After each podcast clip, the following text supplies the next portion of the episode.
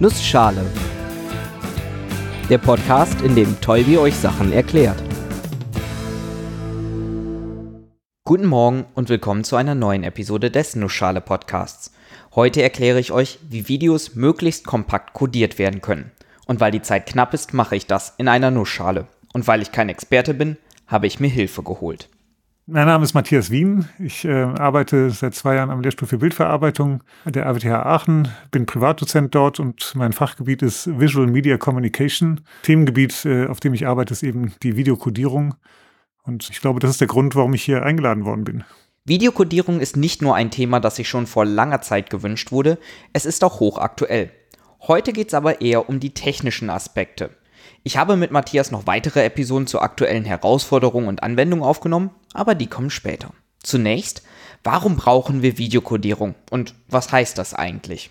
Also Videokodierung braucht man, um die Datenmenge, die, die benötigt wird, um ein bewegtes Bild auf einen Bildschirm zu bekommen, über zum Beispiel eine Internetverbindung zu, äh, zu übertragen. Also wenn man sagen wir, eine ganz normale Standardauflösung für den Computer machen möchte und da, da ein Video haben möchte mit sowas wie 30 oder 60 Hertz zum Beispiel, dann kommen schnell äh, mehrere hundert Megabyte oder vielleicht auch sogar Gigabyte pro Sekunde an Daten zusammen, wenn man diese das, das Video nicht komprimiert. Und das ist halt das, das Grundthema der Video, Videokompression, der Videokodierung, dass man versucht, äh, diese Kompression zu erreichen. Das Grundprinzip, was man dabei verwendet, ist, dass man Ähnlichkeiten ausnutzt. Der Grundgedanke ist also recht naheliegend. Ein Video ist eine Abfolge von Bildern, sogenannten Frames. Bei üblicherweise mehr als 30 Frames pro Sekunde passiert da nicht so viel zwischen den Frames. Das nächste Frame wird vermutlich nur minimal anders sein.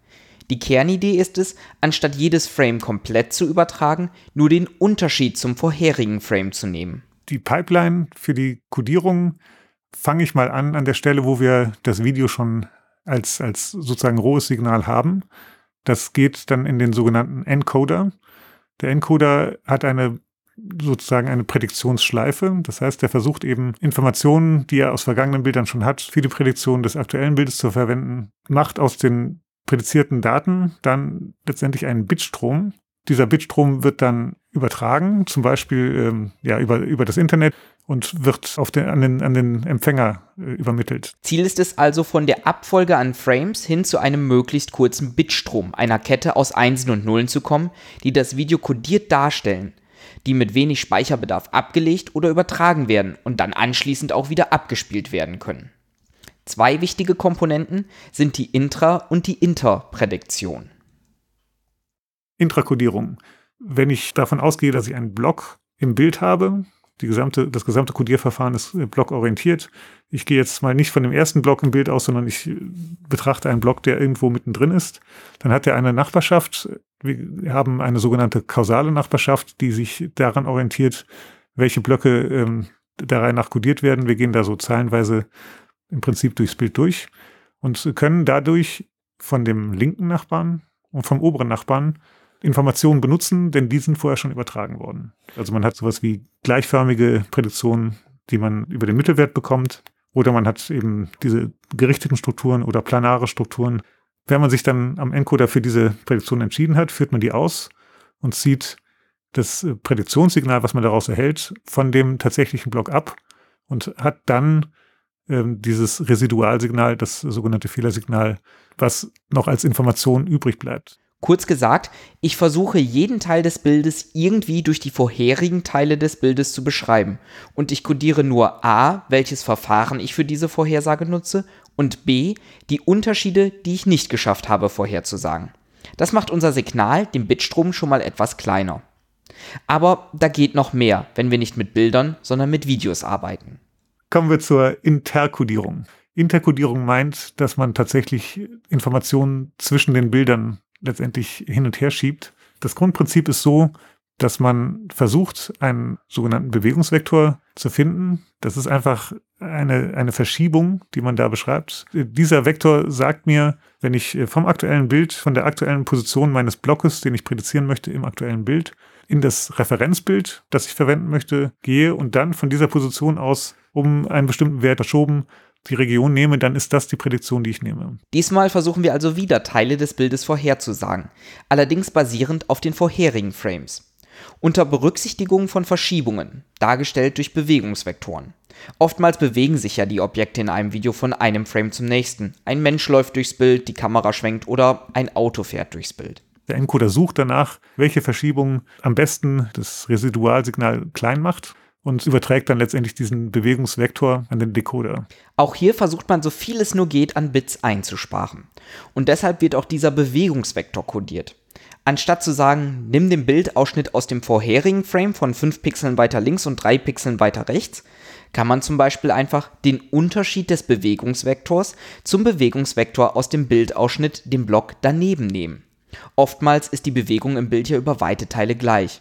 Und damit sagt man dann oft einfach nur sowas wie, nimm den Bildausschnitt aus dem vorherigen Frame, der genauso verschoben ist wie bei dem Bildausschnitt, den wir uns eben angeguckt haben, nur einen halben Pixel weiter links.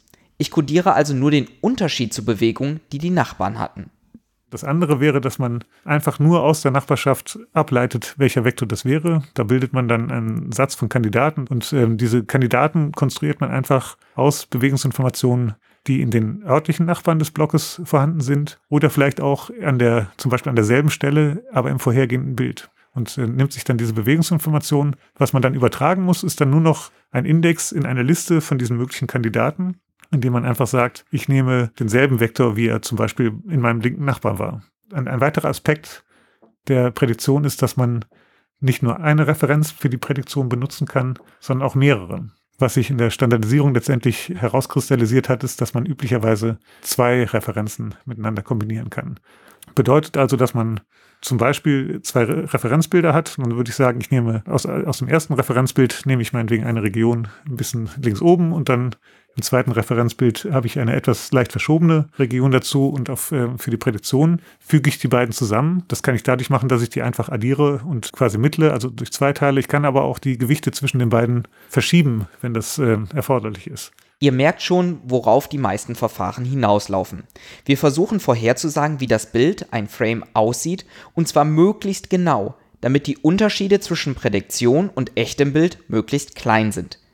Denn diese Unterschiede muss ich auch noch übertragen. Und je kleiner die sind, desto kürzer kann ich das hinkriegen.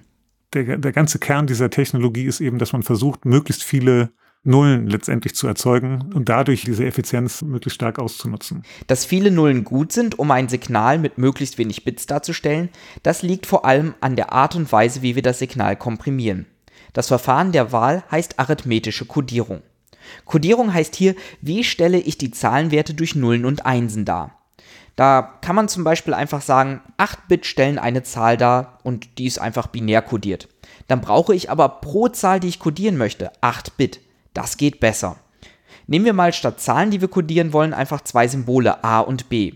Und sagen wir mal, A kommt dabei häufiger vor als B. A mit 70%, B mit 30%. In etwa so wie auch die Nullen in unserem Signal häufiger vorkommen, das wir kodieren möchten. Ja, also wir haben meinetwegen das A hat äh, Wahrscheinlichkeit von 0,7, das B hat die Wahrscheinlichkeit von 0,3 und ich ordne eben den Zahlenbereich zwischen 0 und 0,7 dem A zu und den Bereich zwischen 0,7 und 1 dem B. Und wenn ich jetzt ähm, eben nur ein Symbol übertragen wollte, dann würde ich irgendeine Zahl aus dem Bereich zwischen 0 und 0,7 zum Beispiel signalisieren und der Decoder würde wissen, aha, dieser, diese Zahl fällt in den Bereich des A's, also muss es ein A gewesen sein. Und wenn ich jetzt eine Verkettung von solchen Symbolen habe, zum Beispiel ich würde als nächstes nochmal ein A senden, dann würde ich zwischen 0,7, äh, zwischen 0 und 0,7 diesen Zahlenbereich wieder aufteilen. Und zwar in demselben Verhältnis. Das heißt, ich würde dann 0,7 mal 0,7, das wäre also 0,49. Das wäre dann wieder die Grenze. Und alle Zahlen, die unterhalb von 0,49 lägen, würden mir dann die Symbolreihenfolge AA symbolisieren und so weiter. Also es, man kann das dann eben beliebig weit treiben. Man kann eben dann sehr viele Symbole nacheinander senden, bevor es dazu kommt, dass man tatsächlich mehrere Bits hinausschreiben muss. Und das ist der große Vorteil dieser arithmetischen Codierung, dass es eben möglich ist, Symbole auch mit weniger als einem Bit zu signalisieren. Diese Wahrscheinlichkeiten für die einzelnen Symbole werden dabei adaptiv berechnet. Sowohl der Encoder als auch der Decoder bestimmen diese Symbolwahrscheinlichkeiten auf die gleiche Art und Weise. Zu Beginn muss man einmal signalisieren, wie die Wahrscheinlichkeiten initial ausgewählt werden. Und danach kann man dann, ohne die durchgängig übertragen zu müssen, davon ausgehen, dass das Signal am Decoder ohne Probleme wieder dekodiert werden kann. Man gleichzeitig aber die arithmetische Kodierung mit möglichst passenden Wahrscheinlichkeiten möglichst gut ausnutzt. Es gibt noch ein paar mehr Tricks, die man benutzt, um ein Signal zu erzeugen, das sich für diese Art der Kodierung besonders eignet betrachten wir die Stelle, wenn wir das Residualsignal erzeugt haben, zum Beispiel durch Inter- oder durch Intraprädiktion. Dieses Residualsignal ist an sich erstmal ja möglichst klein. Es wird aber immer noch strukturierte Informationen drin sein. Und das ist zum Beispiel dann so, wenn die Bewegungskompensation diese, diese Bewegung, die in dem Block herrscht, nicht perfekt beschreiben kann. Zum Beispiel, wenn ich eine Drehung habe, ist das eine typische Situation, wo ein sehr stark korrelierter Prädiktionsfehler entstehen wird. Diese Korrelation möchte man eben entfernen, bevor man es überträgt, wieder um Bits zu sparen. Das wird üblicherweise dadurch getan, dass man eine sogenannte Transformation anwendet. Das ist klassischerweise die diskrete Cosinus-Transformation. Und wer mehr dazu erfahren möchte, kann sich die Details nochmal in der Episode über Bildkompression anhören. Ein weiterer wichtiger Schritt, der das Fehlerbild, das Residualbild noch kleiner kodierbar macht, ist die Quantisierung. Auch die wurde schon in der Episode erwähnt.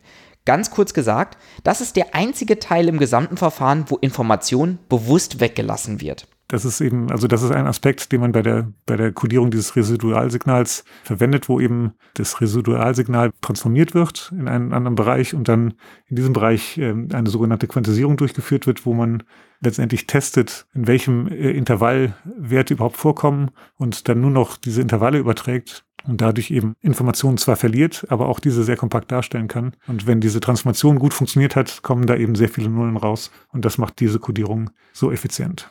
Und damit haben wir die wichtigsten Bestandteile der Videokodierung durchgesprochen. Wir versuchen für jedes Frame, jedes einzelne Bild im Video vorherzusagen, wie es aussieht. Entweder mit Informationen aus dem Bild selber oder aus vorherigen Frames. Und das mit möglichst wenig Informationen zu übertragen. Außerdem müssen wir das Fehlerbild übertragen. Dazu wird das Fehlerbild erst transformiert und dann quantisiert, sodass das Signal hoffentlich aus vielen Nullen besteht. Die können nämlich besonders effizient kodiert werden. Und damit haben wir einen sehr kurzen Bitstrom für ein doch eigentlich recht großes Video. Welche Herausforderungen sich bei der Codierung und vor allem auch bei der Dekodierung in der Praxis ergeben und welche Herausforderungen die Zukunft für die Videokodierung bereithält, das sind Themen für eigene Episoden mit Matthias. Und bis dahin, danke fürs Zuhören und bis zur nächsten Episode.